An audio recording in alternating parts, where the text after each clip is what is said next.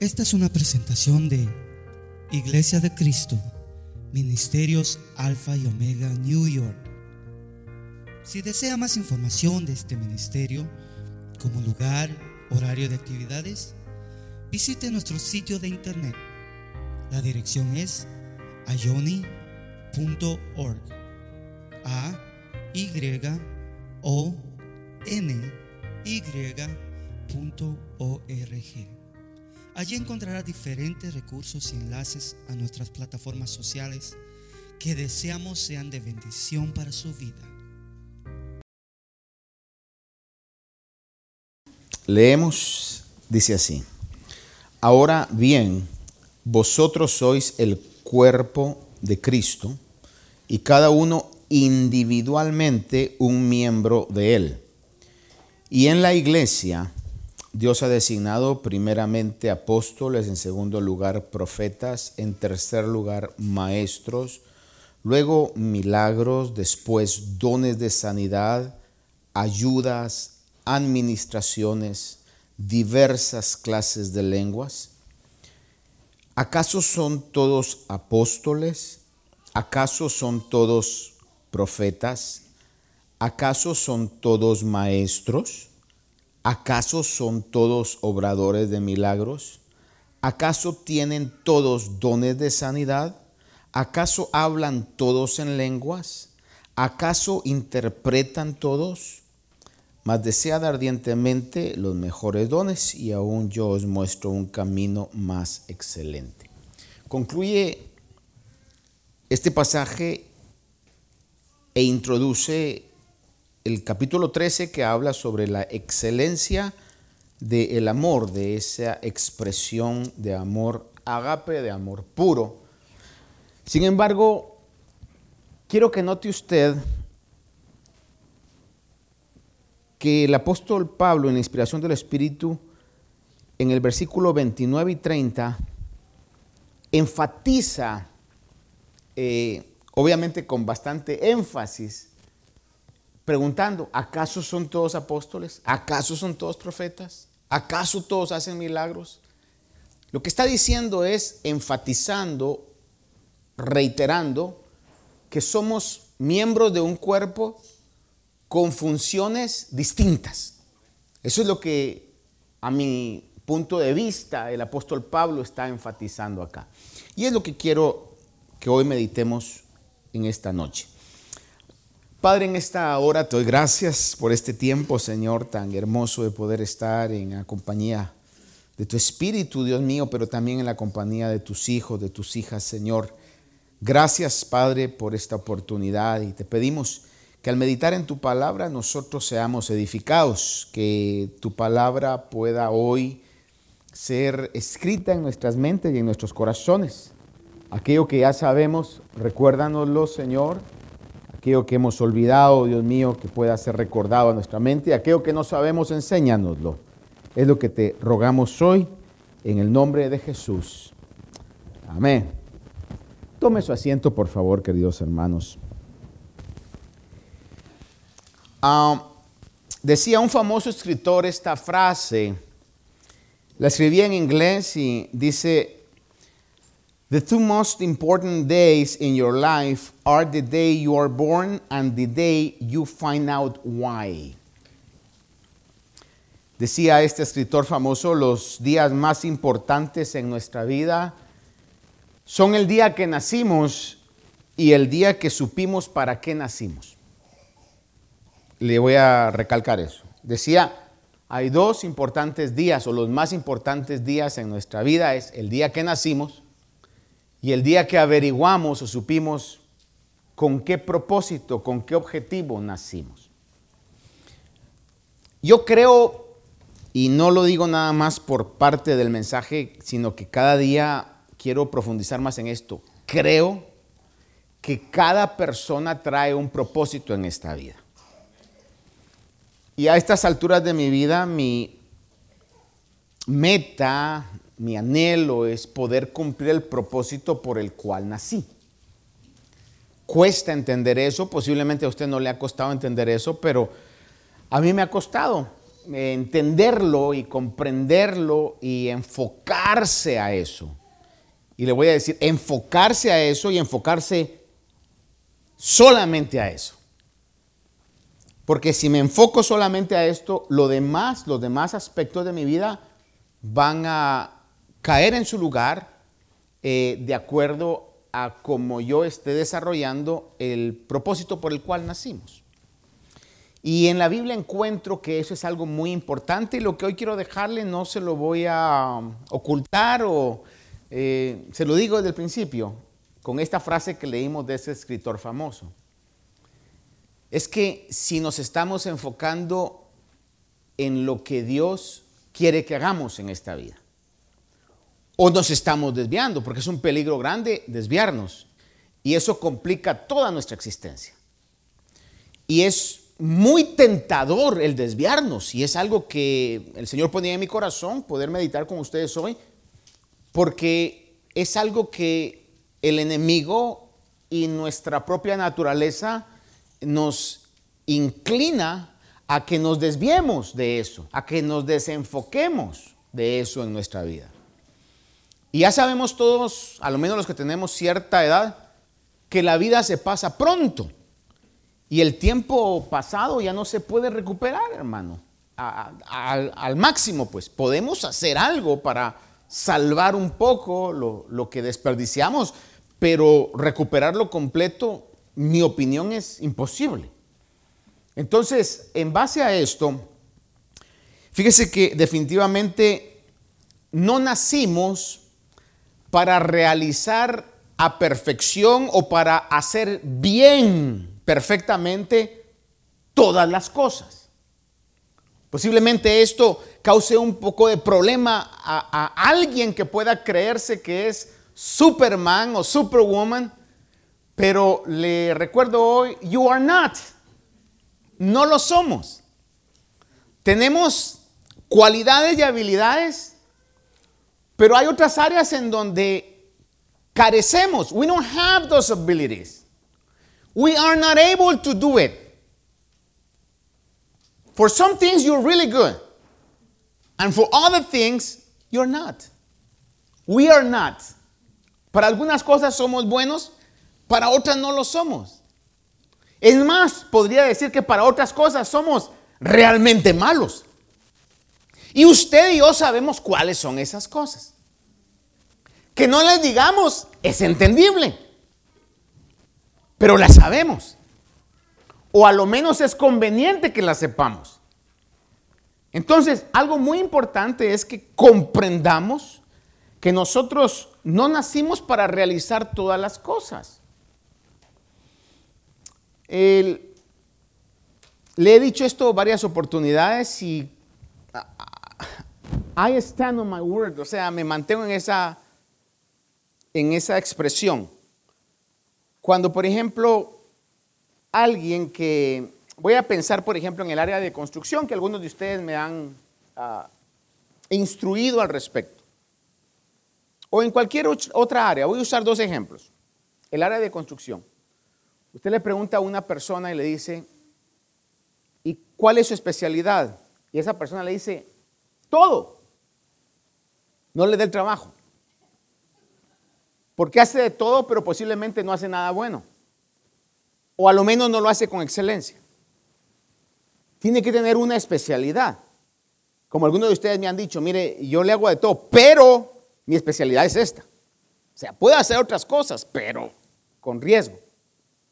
O por ejemplo, eh, pensemos en la cocina. Hay quienes se especializan en un tipo de comida. Es decir, podrá hacer de todo, pero su especialidad, por ejemplo, puede decir, mire, mi especialidad es la comida italiana, o la comida hispana, o la comida oriental, etc.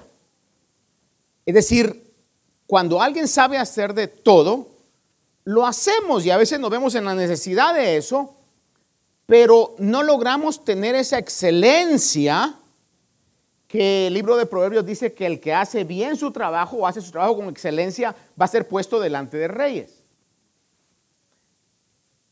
Entonces, yo creo firmemente de que todos nacimos con un propósito, una meta, un objetivo ideal. Cuando hablo de ideales, eh, que para eso somos buenos o buenísimos. Quizá no los mejores del mundo, pero estamos en la categoría de los mejores. Y yo debo de ocuparme de correr en ese carril, de, no desviarme, de mantenerme en eso, porque para eso Dios me ha salvado, para eso Dios me ha mantenido, quizá para eso Dios le ha proveído lo que le ha proveído, para que usted y yo desarrollemos ese propósito, no todos los propósitos. Ahora, cuando nosotros no entendemos eso y comenzamos a ver que otros son buenos o mejores que nosotros para esto, que otros son mejores que nosotros en esta otra área, y tratamos de competir en esas cosas, eso puede traer un desánimo horrible a nuestra vida. Le voy a enfatizar eso. Cuando usted y yo tratamos de competir queriendo hacer lo que Dios no quiere que hagamos, porque si Dios quiere que hagamos algo, Dios nos va a dar las herramientas, las capacidades para hacer lo que Dios quiere que hagamos. Porque ya estamos todos bien convencidos que la Biblia dice que Dios es justo. Y Dios nos va a pedir hacer algo que Él no nos ha dado la capacidad de poder hacer. De hecho, cuando usted mira parábolas como la parábola de los talentos, dice que le dio a uno más que a otro y a cada uno le dio de acuerdo a su capacidad. Entonces cuando Dios nos pide hacer algo, es porque Él sabe que ha puesto en nosotros las herramientas, los recursos, las habilidades y los talentos para poder desarrollar eso. Pero es muy tentador, cuando digo tentador, es querer hacer lo que otros están haciendo. Posiblemente el tiempo de esa persona llegó, pero el suyo no ha llegado. Pero usted se siente tentado a salirse del carril y correr una carrera que no es la suya. Hacer un trabajo que no es el que Dios le ha pedido.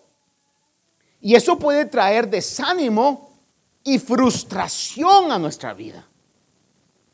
Porque nos sentimos incapaces, quizás fracasados, y es muy importante que eso no nos pase. Pero hay algo en lo cual nosotros fuimos alcanzados por Dios y esa debe ser nuestra meta, eso debe ser nuestro objetivo. Filipenses 3:12, el apóstol Pablo dice en este versículo, no que yo lo haya alcanzado o que haya llegado a ser perfecto. Vea eso. Una persona perfecta sería una persona que sería capaz de hacer todo de una manera buena. Y quizás cuando seamos glorificados, vamos a llegar a eso. De hecho, la Biblia nos deja saber que vamos a tener una vida abundante, una vida plena. Pero aquí el apóstol Pablo habla, dice, no que haya llegado a ser perfecto, sino que sigo adelante y vea la frase, escuche esta frase, medite en esta frase a fin de poder alcanzar aquello por lo cual fui alcanzado por Cristo Jesús. Leámoslo una vez más ahí, si usted lo tiene. Dice, sino que sigo adelante a fin de poder alcanzar aquello para lo cual también fui alcanzado por Cristo Jesús. ¿Cuál era el objetivo de Pablo? Llegar a esa meta llegar al objetivo por el cual Dios lo salvó y lo convirtió de un perseguidor de la iglesia a un pilar de la iglesia. Dice, mi objetivo es poder alcanzar aquello por lo cual Dios me alcanzó. Y la pregunta sería, ¿estamos siguiendo ese objetivo nosotros en nuestra vida?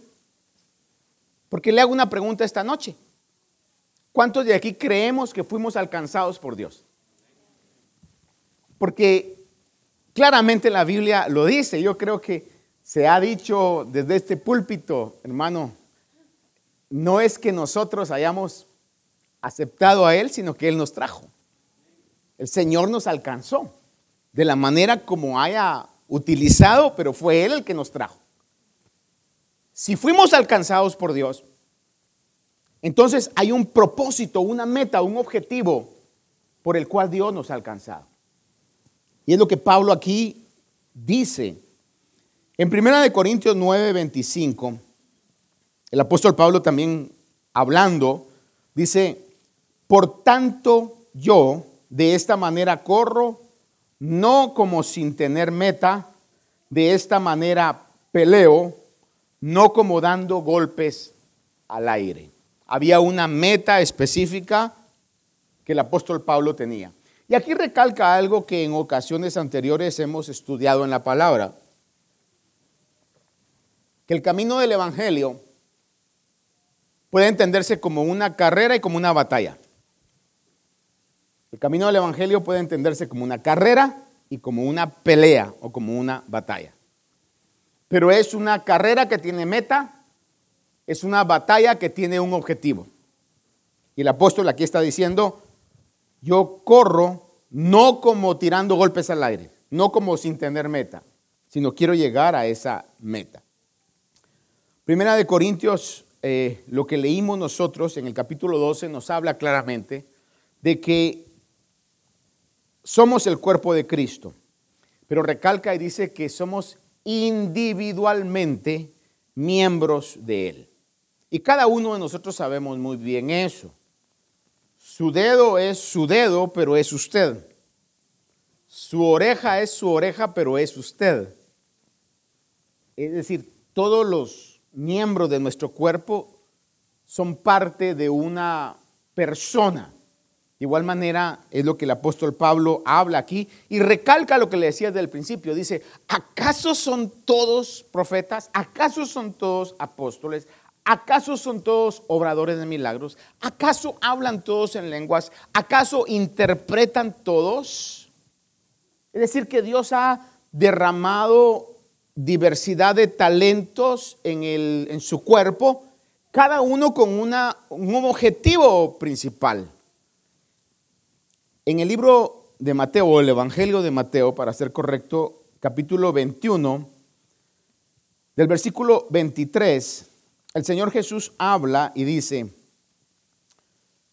no todo el que me dice, Señor, Señor, entrará en el reino de los cielos, sino el que hace la voluntad de mi Padre que está en los cielos. Y esa es la frase importante el que hace la voluntad de mi Padre que está en los cielos.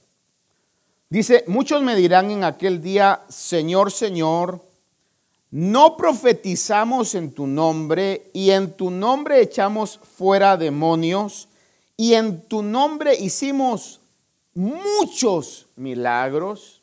Y aquí fíjese que yo puedo percibir entre las líneas, entre las letras, entre las palabras, una atmósfera de competencia. En tu nombre profetizamos, echamos fuera demonios, hicimos muchos milagros. Y fíjese que ni el Señor Jesús hizo todos los milagros que podían haberse hecho. Habían ocasiones en las que Él no hacía todos los milagros. Estaba haciendo lo que el Padre le decía que hiciera. Y dice aquí de estas personas que estaban, a mi punto de vista, en una atmósfera de competencia, que le digo que es muy dañino, frustrante, decepcionante para la vida nuestra. Dice que a estos que hacían o decían hacer muchos milagros, profetizaban, dice, y entonces les declararé jamás os conocí, apartaos de mí los que practicáis la iniquidad. La iniquidad es aquel pecado que se hace con una intención, no aquel pecado que usted hizo porque su naturaleza lo traicionó en ese momento y, hermano y cayó en ese pecado, hermano, la tentación le ganó y usted pues obviamente se siente arrepentido como hijo de Dios, ¿verdad? Sino que la, iniquidad es aquello de que usted lo ha pensado, lo ha meditado, lo ha planeado y lo realiza. Sabe cómo hacerlo, sabe cómo encubrirlo, sabe cómo llevarlo a cabo y lo hace. Yo no sé, pero usted, de usted, pero yo le voy a decir, yo he tenido pecados, yo he tenido transgresiones y he tenido también iniquidades. No sé si a usted le ha pasado eso. Las tres cosas son ofensivas para Dios. Pero creo que va como en una escala. De hecho, al estudiar los tres diferentes conceptos, la iniquidad es mayor porque es algo que se hace pensado ya. Es como en el caso de David. ¿Se recuerda usted? David cometió el pecado de adulterio, pero después inicuamente obró y cometió el pecado de homicidio. Quería engañar a aquel a Urias, el esposo de Betsabé, y como no lo pudo engañar, después entonces envió una carta diciéndole a su general, cuando esté la batalla en los recios, dejen solo a ese hombre, y, realmente no fue el que, lo, el que lo mató personalmente David, pero a él le fue cargado ese homicidio, porque obró inicuamente. Entonces, cuando vemos acá este tipo de personas, dice que el Señor les dice, apartados de mí los que practicáis la iniquidad. Sin embargo, eran personas que llegaron diciéndole, en tu nombre hicimos. Y el Señor los reprende. Lo que yo le pregunto hoy en base a eso es, los milagros, vamos a pensar que fueran genuinos, que lo dudo por lo que el texto habla. Las profecías, Vamos a pensar que eran genuinas, aunque yo lo dudo por lo que el texto habla. Eran cosas que Dios les mandó que hicieran o las hicieron porque como otros las estaban haciendo, ellos no podían quedarse atrás.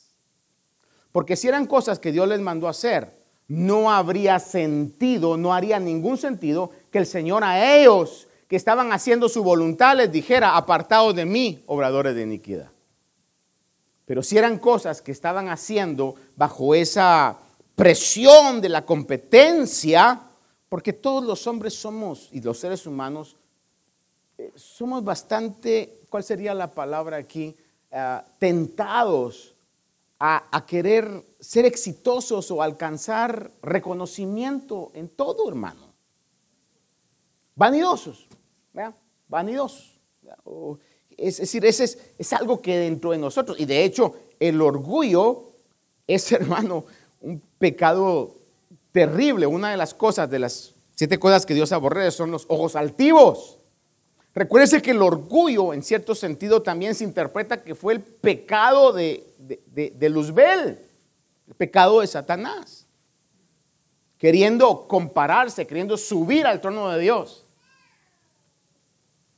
Y aquí podemos ver realmente la reprensión de Dios a aquellos que estaban en esa atmósfera competitiva, queriendo hacer no la voluntad de Dios, sino queriendo hacer sus propios deseos. En Juan capítulo 6, versos 37 y 38, el Señor Jesús, vea, aquí no está hablando ni de Pedro, ni de Pablo, ni de Juan, ni de los profetas del Antiguo Testamento como Isaías, Jeremías. Está hablando acerca del verbo de vida, está hablando del Señor Jesús.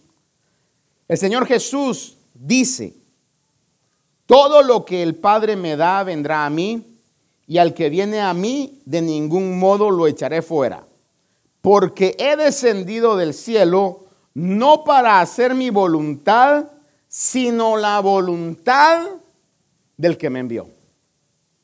Él está diciendo, yo no vine a hacer mi voluntad, vine a hacer la voluntad del que me envió.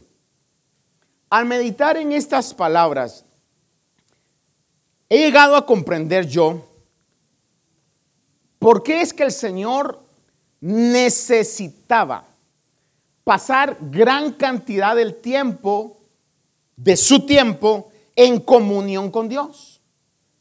Cualquiera podría interpretar, bueno, si él es Dios, eh, ¿por qué necesitaba estar en esa búsqueda? Y la respuesta bíblicamente es porque Él se había despojado de sus atributos divinos y había dejado un ejemplo para nosotros también, para que siguiéramos ese ejemplo de que como humanos no conocemos a plenitud la voluntad de Dios y necesitamos estar averiguando la voluntad de Dios constantemente.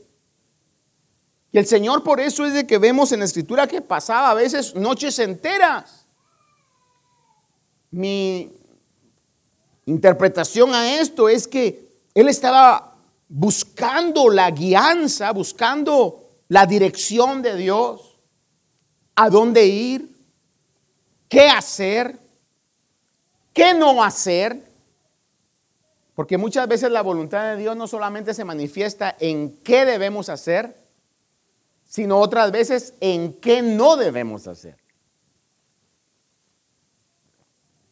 Porque hay cosas que pueden estar en nuestro corazón y el Señor necesita que nosotros nos dejemos guiar para que no hagamos ciertas cosas que no están en su voluntad.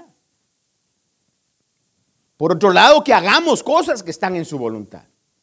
De la misma manera también Jesús pasaba ese tiempo y lo declara aquí, dice, yo he descendido del cielo no para hacer mi voluntad, sino la voluntad del que me envió.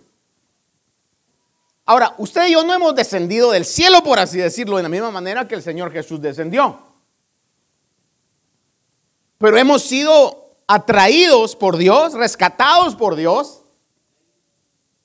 No fuimos nosotros los que buscamos, sino que Él nos rescató. Eso es bíblico. Ahora, ¿para qué? ¿Para hacer nuestra voluntad? ¿O para hacer la voluntad de aquel que nos rescató? Le repito esto. ¿Para qué nos ha rescatado Dios? ¿Para hacer nuestra voluntad o para hacer la voluntad de Dios? Es la pregunta que quiero que quede en nosotros hoy esta noche. ¿Para qué Dios le ha dado la salud que le ha dado? ¿Para qué Dios le ha dado los talentos que le ha dado? ¿Para qué Dios le ha dado las habilidades, el conocimiento, la familia, los recursos, el tiempo que le ha dado. ¿Para qué se lo ha dado? ¿Para qué me lo ha dado? Para que no vaya a decir usted, pastor, me, nos está señalando. Le voy a decir, es, en mi vida, pues, ¿para qué Dios me ha dado las oportunidades que me ha dado? ¿Para qué? Es la pregunta que yo debo de hacerme. ¿Para qué? ¿Para qué me rescató? ¿Para qué me ha guardado? Porque le pregunto algo. ¿Cuántos de aquí somos, tenemos un testimonio de decir, yo ya debería estar muerto, pero Dios me guardó? sin, querer impresionar a nadie, a ver, levanten la mano aquellos que ya deberíamos de estar seis pies, six under. pero Dios providencialmente o milagrosamente nos ha guardado. Y la pregunta es, ¿para qué? Esa es la pregunta, ¿para qué? que debe de consumir nuestra, nuestro deseo. Pues. ¿Para qué, Señor? Revélame, muéstrame. Y encáusame en ese camino y guárdame y no permitas que yo sea tentado para querer perseguir cosas que realmente no son por las cuales tú me has apartado, por las cuales tú me has salvado. El Señor Jesús lo dijo claramente aquí. He descendido del cielo no para hacer mi voluntad, sino la voluntad del que me envió. Ahora, fíjese que eh, en el Evangelio de Marcos, capítulo 1, o déjeme, capítulo 1, versículo 21 al 28, quiero que lo leamos. Marcos capítulo 1 del 21 al 28.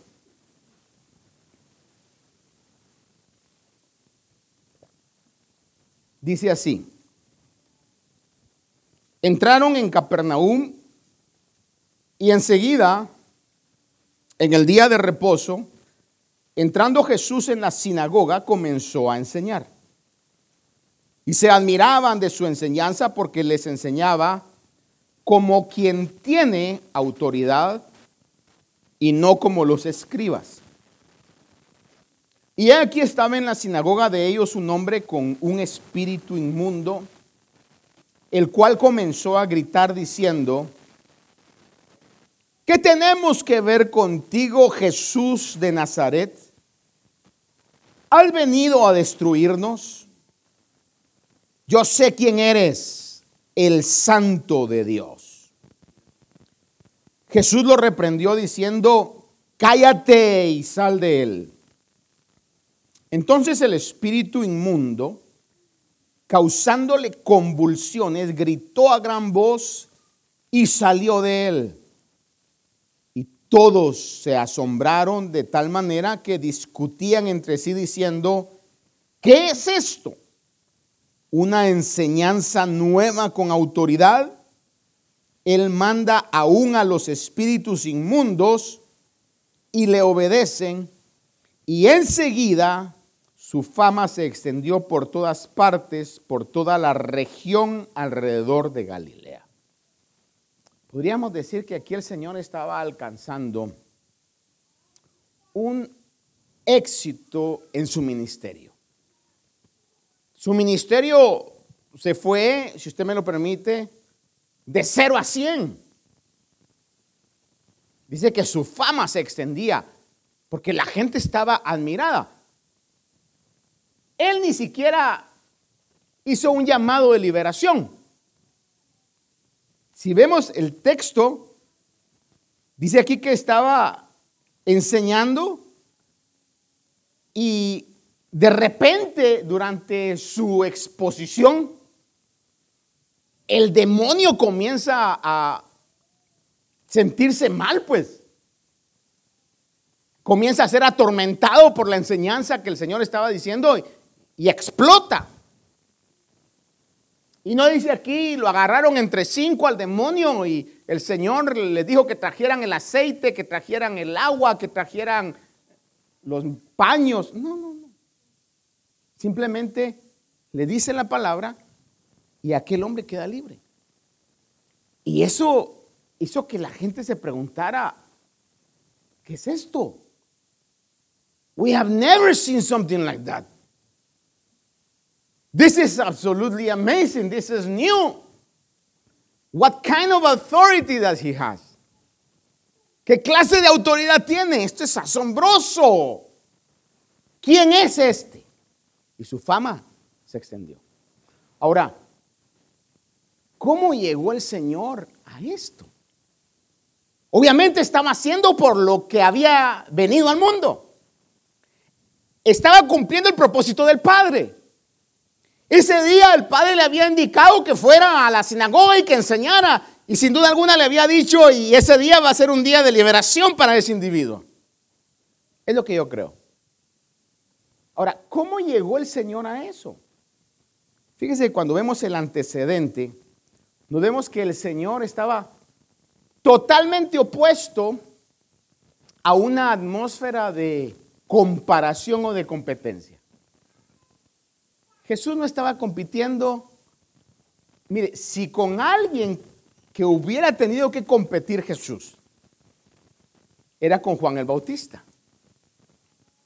Obviamente no estaba compitiendo ni con los fariseos, pero alguien que estaba en un ministerio exitoso era Juan el Bautista. Dice la palabra de Dios que de toda la región bajaban al Jordán para ser bautizados, porque Juan el Bautista estaba teniendo un respaldo del cielo sobrenatural. Yo le pregunto, ¿usted cree que Jesús estaba con celos de Juan el Bautista? ¿Usted cree que él estaba, pues, celoso, verdad? O inquieto. No, él sabía realmente lo que había venido a hacer, cuándo lo tenía que hacer, cómo lo tenía que hacer, y lo que, por usar esta expresión, lo que le preocupaba o lo que le ocupaba era hacer lo que el Padre le dijo que hiciera. Vemos en el antecedente, en los versículos previos a esto que hemos leído, que el Señor había sido bautizado. Si usted se recuerda, y alguna vez lo ha leído, cuando Jesús iba a ser bautizado o bajó con Juan, Juan le dice, no, ¿sí se recuerda de eso? ¿O no se recuerda de eso? Que Juan le dijo, no, no, no, ¿cómo va a ser que yo te vaya a bautizar a ti? Tú deberías de bautizarme a mí. Y las palabras de Jesús fueron, deja que cumplamos toda justicia. En otras palabras, no, no, no, lo correcto de hacer es que ahorita tú estás aquí y yo estoy aquí. Entonces, lo, lo correcto es que tú me bautices a mí. Lo justo es que tú me bautices a mí. Aparte de eso, Jesús Fíjese que antes había sido guiado al desierto por el Espíritu, había vencido la tentación del diablo en el desierto, pero ante todas las cosas hay un punto muy importante. Jesús había esperado que Juan terminara su ministerio. No actuó antes. Esperó hasta que Juan terminara su ministerio. Y eso habla algo muy importante en la vida del Señor Jesús. Déjeme preguntarle algo a este punto de la exposición. ¿Cuántos creemos que Dios nos salvó con un propósito? ¿Sí? Si, si usted lo dice de corazón, yo lo digo de corazón, hermano, estamos en la misma página. Si usted cree que Dios nos salvó con un propósito, hermanos, no solamente lo importante es conocer el propósito, sino saber que hay un tiempo para ese propósito, que hay un lugar para ese propósito, que hay una manera de cómo desarrollar ese propósito. Fíjese que algo muy importante que lo encontramos en Marcos capítulo 1, yo se lo leo, versículo 14 y 15, es que Jesús esperó a que Juan terminara su ministerio. Marcos 1, 14 y 15 dice, después que Juan había sido encarcelado, vea esto, después que Juan había sido encarcelado, Jesús vino a Galilea predicando el Evangelio de Dios. Y mire su mensaje, el tiempo se ha cumplido. Usted sabe que ha estudiado la Biblia, sabe que cuando Juan fue encarcelado ya no salió de la cárcel, sino que fue decapitado. Herodes lo mandó a decapitar. Entonces, el Señor sabía, aquí dice, el tiempo se ha cumplido. ¿Cuál era la señal que él tenía de que su ministerio iba a comenzar en, otra, en otro nivel o en otra atmósfera, era que Juan iba a ser encarcelado. Y dice aquí que Juan había sido encarcelado, dice Jesús vino a Galilea predicando el Evangelio de Dios. El tiempo se ha cumplido, decía, y el reino de Dios se ha acercado. Arrepiéntanse y crean en el Evangelio. El mensaje no cambió. Esto lo sabe usted muy bien. Era el mismo mensaje que Juan el Bautista estaba predicando. Pero ahora era el turno del Señor Jesús. Creo que todos nosotros estamos familiarizados con la carrera que se hace en, en, las Olimpiadas o en las competencias de campo de la carrera de relevos, ¿no? no sé cómo se llama en inglés, pero en español se llama la carrera de relevos. Donde alguien agarra una estafeta, se llaman un palito y comienza a correr y luego se la da a otro. Y el otro, pues obviamente tiene que comenzar a correr y la agarra y se la dan así. Son tres, creo yo, no sé si cuatro. Haga de cuenta que hay muchas cosas en el desarrollo del Evangelio de Dios que son como esa carrera de relevo. Y nos conviene entenderlo. Es muy importante que lo entendamos. El apóstol Pablo lo entendió. Dijo, yo sembré, Apolos regó, pero es Dios el que da el crecimiento. Eso es muy importante que lo entendamos para que tengamos paz en nuestra vida. Mire, hay gente que su función no va a ser predicar, que su función no va a ser ministrar detrás de un instrumento, que su función no va a ser ir y predicar en las calles, sino que eso, quizás su función es guardar la vida de su familia. Por ejemplo, una madre abnegada, un padre provisor. Quizás ellos no lo van a hacer, pero Dios le ha encomendado unos hijos que lo van a hacer. Y le encomienda, críamelos, guárdamelos, instruyemelos, protégemelos encamínalos. Y la sorpresa que vamos a llevar en el cielo, ¿cuántos vamos a llegar al cielo? Por fe, ¿verdad? Va a ser que muchos de los, entre comillas, grandes predicadores, cuando sean dadas las recompensas y los galardones, vamos a estar sorprendidos. Ah, no, de plano que este se lo dan a aquel.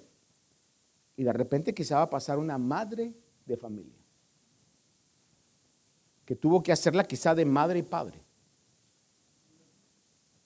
que sirvió al Señor en medio de circunstancias difíciles, que no se apartó aunque vinieron necesidades y cosas grandes, que luchó por, por mantener su hogar. Y va a ser sentado o sentada en lugares importantes.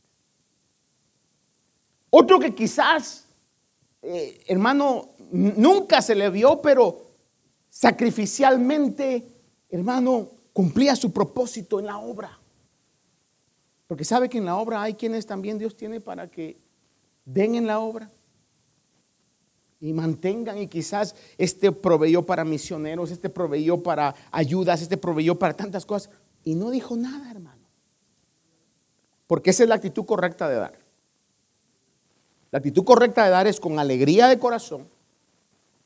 Y la actitud correcta de dar es no anunciándolo.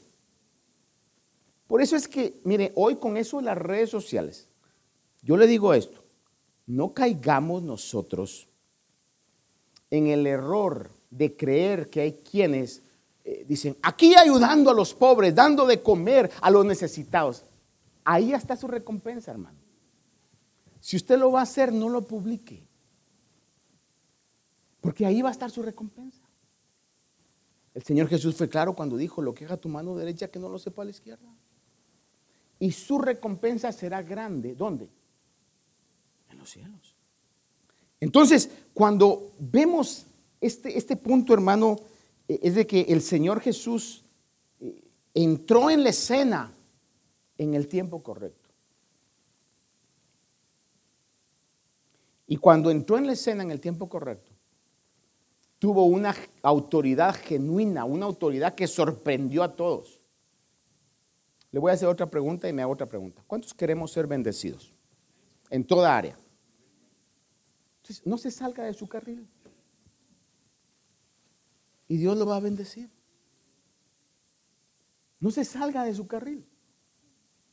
Yo hablaba con alguien tiempo atrás y le decía, mira, lo que ellos están queriendo alcanzar, vos ya lo tenés. Lo que ellos están queriendo alcanzar, vos ya lo tenés. Entonces no te salgas de, esa, de esa línea, de ese carril, y Dios te va a bendecir. Y eso yo le digo, yo creo que eso es algo muy importante que nosotros tenemos que comprender en nuestra vida. Se lo digo con todo mi corazón. Esta genuina autoridad es la que ah, experimentó el apóstol Pablo también. Recuerde que Pablo dijo en Corintios, imitadme a mí en lo que yo imito a Cristo. Es decir, que él era un imitador fiel o un seguidor fiel de lo que el Señor Jesús había hecho. En Hechos capítulo 19, verso 11 al 17, rápidamente le leo, dice, Y Dios hacía milagros extraordinarios por mano de Pablo. Aquí el verso lo dice claramente. Era Dios el que lo hacía. Pero las manos de quién utilizaba? De Pablo. Dios lo podía hacer por su cuenta, pero le decía a Pablo, pero lo voy a hacer por medio de tus manos. Dice Hechos 19:11. Y Dios hacía milagros extraordinarios por manos de Pablo. De tal manera que incluso llevaban pañuelos o delantales de su cuerpo a los enfermos. Y, entendamos esto, esto es los que estudian la historia y las costumbres y lo que sucedía era que Pablo en su trabajo utilizaba pañuelos y delantales. E, e, él estaba haciendo lo que tenía que hacer. Él fabricaba tiendas. Y así, miren lo que es. Déjeme ponerlo en eso. Como que el Señor le había dicho a Pablo, Pablo, tienes que hacer tiendas. No, Señor, pero yo quiero predicar y sanar enfermos. Hace tiendas. Bueno, si esto es lo que tengo que hacer, pues hago tiendas. Y de los pañuelos y delantales que utilizaba en su trabajo secular, los llevaban y esos pañuelos y delantales liberaban a la gente. Fíjense que Pablo no tenía que hacer campañas masivas, ¿verdad? Simplemente estaba haciendo lo que tenía que hacer y era Dios el que hacía cosas extraordinarias, utilizando lo que él quería utilizar. Y esto es muy importante, hermano. Para mi vida, pues, muy importante. Enfoquémonos en lo que tenemos que hacer y dejemos el resultado a Dios. Pero lo que hagamos, hagámoslo con fe y con fidelidad. Me voy a concentrar en esto, lo voy a hacer lo mejor posible. No lo voy a hacer para los hombres, lo voy a hacer para ti, Señor. Y Dios los resultados los va a hacer. Y los más grandes sorprendidos vamos a ser nosotros mismos. Pero para eso, dejemos de estar viendo a otros lados. ¿Qué están haciendo aquí? ¿Qué están haciendo allá? Concéntrese en lo que usted está haciendo. Porque le han pasado, nos han pasado la estafeta, nos han pasado el palito, pues, ¿verdad? Imagínese a un competidor de Olimpiadas que le han dado ya ventaja y le pasaron la estafeta y que esté. Le van a ganar. Usted mira a los que están corriendo, esos van concentrados en su carril, no se preocupan tanto, tienen una estrategia, tienen una, una, instrucción del coach y le dicen, ahorita tienes que acelerar, ahorita no aceleres, hazlo de esta manera, pero están concentrados en eso, no les importan los otros. Ellos tienen que ser fieles en la estrategia. Y es lo que cada uno de ustedes y yo, ante todo, tenemos que ocuparnos. I want to be faithful to the strategy to the instructions of the coach. Tengo que ser fiel a eso. Porque si soy fiel a eso, voy a llegar a la meta y voy a ganar la carrera. Dice aquí que aún los delantales de su cuerpo, eh, dice, llevaban pañuelos o delantales de su cuerpo a los enfermos y las enfermedades los dejaban y los malos espíritus se iban de ellos. Pero también algunos de los judíos exorcistas ambulantes trataron de invocar el nombre del Señor Jesús sobre los que tenían espíritus malos, diciendo, os ordeno por Jesús a quien Pablo predica, y siete hijos de un tal Ezeba, uno de los principales sacerdotes judíos, eran los que hacían esto. Pero el espíritu malo respondió y les dijo, a Jesús conozco y sé quién es Pablo, pero vosotros, ¿quiénes sois? El espíritu inmundo, mire, esa palabra de quiénes sois tiene doble significado. Porque en la sinagoga la gente decía, ¿quién es este? pero en un sentido positivo. Y aquí los demonios están diciendo, ¿y estos quiénes son? En un sentido negativo.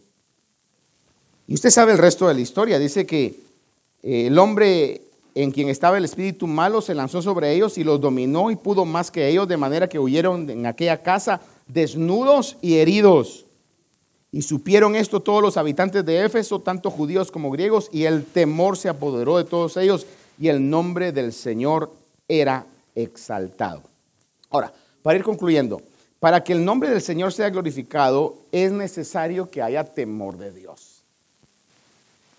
Si yo tengo temor de Dios, no voy a estar queriendo hacer un show con lo que es de Dios. Pero si no tengo temor de Dios, voy a hacer un show. Y lamentablemente digo esto, creo que ese espíritu se ha infiltrado en una gran mayoría de o un gran número de iglesias y de ministerios. Queriendo hacer un show, hermano, pero esa es la carencia del temor de Dios. No debemos pretender ser lo que no somos, sino rendirnos a la voluntad de Dios para realizar nuestro propósito en esta tierra. Dos pasajes rápidamente y concluimos. Hebreos 5, del 7 al 9. Nos habla de Cristo Jesús. Dice que Cristo en los días de su carne, habiendo ofrecido oraciones y súplicas con gran clamor y lágrimas, al que podía librarle de la muerte, fue oído a causa de su temor reverente. Es decir, Cristo aún tenía ese temor reverente. Dice, y aunque era hijo, aprendió obediencia por lo que padeció y habiendo sido hecho perfecto, vino a ser fuente de eterna salvación para todos los que le obedecen. Si algo el Señor nos dejó ejemplo es de tener un temor a Dios, un temor reverente. Y la Biblia nos habla en Romanos que nosotros verifiquemos cuál es la voluntad de Dios. Romanos 12, del 1 al 8, rápidamente le leo. Dice, por consiguiente, hermanos, os ruego por la misericordia de Dios que presentéis vuestros cuerpos como sacrificio vivo y santo, aceptable a Dios, que es vuestro culto racional, y no os adaptéis a este mundo, sino transformaos mediante la renovación de vuestra mente, para que verifiquéis cuál es la voluntad de Dios. Lo importante es conocer cuál es la voluntad de Dios para nuestra vida. Te recalco eso, lo importante es conocer cuál es la voluntad de Dios para nuestra vida.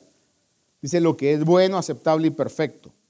Porque en virtud de la gracia que me ha sido dada, digo a cada uno de vosotros, a cada uno de nosotros, Dios nos dice por medio de su palabra. El hermano Edwin oraba y decía, Señor, háblanos por tu palabra. ¿Cuánto aceptamos eso? ahí le va lo que la palabra de Dios nos dice a todos nosotros hoy. Dice, digo a cada uno de vosotros que no piense más alto de sí que lo que debe pensar, sino que piense con buen juicio, según la medida de fe que Dios ha distribuido a cada uno. Pues así como en un cuerpo tenemos muchos miembros, pero no todos los miembros tienen la misma función, ¿cuántos decimos amén a eso? Así nosotros que somos muchos, somos un cuerpo en Cristo e individualmente miembros los unos de los otros. Pero teniendo dones que difieren según la gracia que Dios nos ha dado, usémoslos.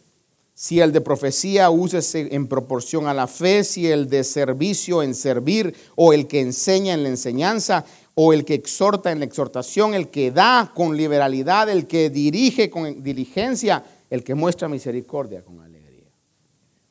Cuando cada uno de nosotros comprendamos cuál es nuestra función, la gloria de Dios se va a ver en nuestra vida. Y si, y si usted y yo somos instrumentos que traemos gloria a Dios, déjeme decirle esto, vamos a ser bendecidos. No le va a faltar lo que usted necesita. Y no caigamos en la trampa del mundo, en la acumulación de cosas que no necesitamos. Esa es una carga, hermano. Es una carga. Que nosotros digamos, Señor, quiero tener una vida en paz, una vida en tranquilidad, una vida, Señor, persiguiendo el propósito por el cual tú me has alcanzado. Esperamos que esta meditación haya bendecido su vida. Si desea más información de este ministerio, como lugar, horario de actividades, visite nuestro sitio de internet. La dirección es ayoni.org. A o n. Allí encontrará diferentes recursos y enlaces a nuestras plataformas sociales que deseamos sean de bendición para su vida. Bendiciones.